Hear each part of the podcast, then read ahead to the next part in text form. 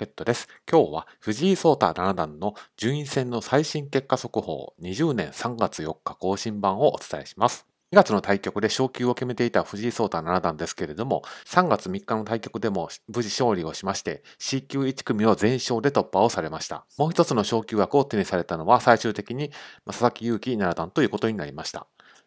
ですので、お二人が共に B 級2組へ昇級をされて、来期 B 級2組で戦われるということになります。B 級2組にはどんな主なプロ棋士がいらっしゃるのかについてまとめています。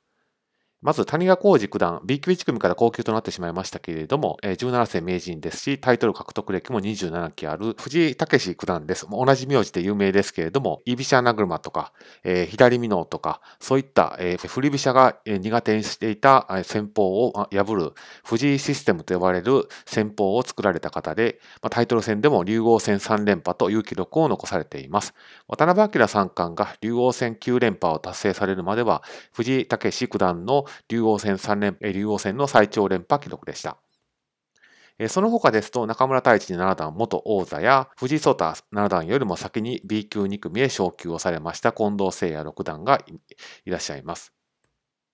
はい。ですので、まあ、まとめますと、まあ、競合のプロ棋士の方は何名かいらっしゃるんですが、藤井聡太七段の最近の実績を考えますと、昇級の可能性は十分にあるというふうに考えられます。ですので、まあ、B 級1組へ連続昇級といったことも起こり得る実現可能と来期の順位戦ということになります。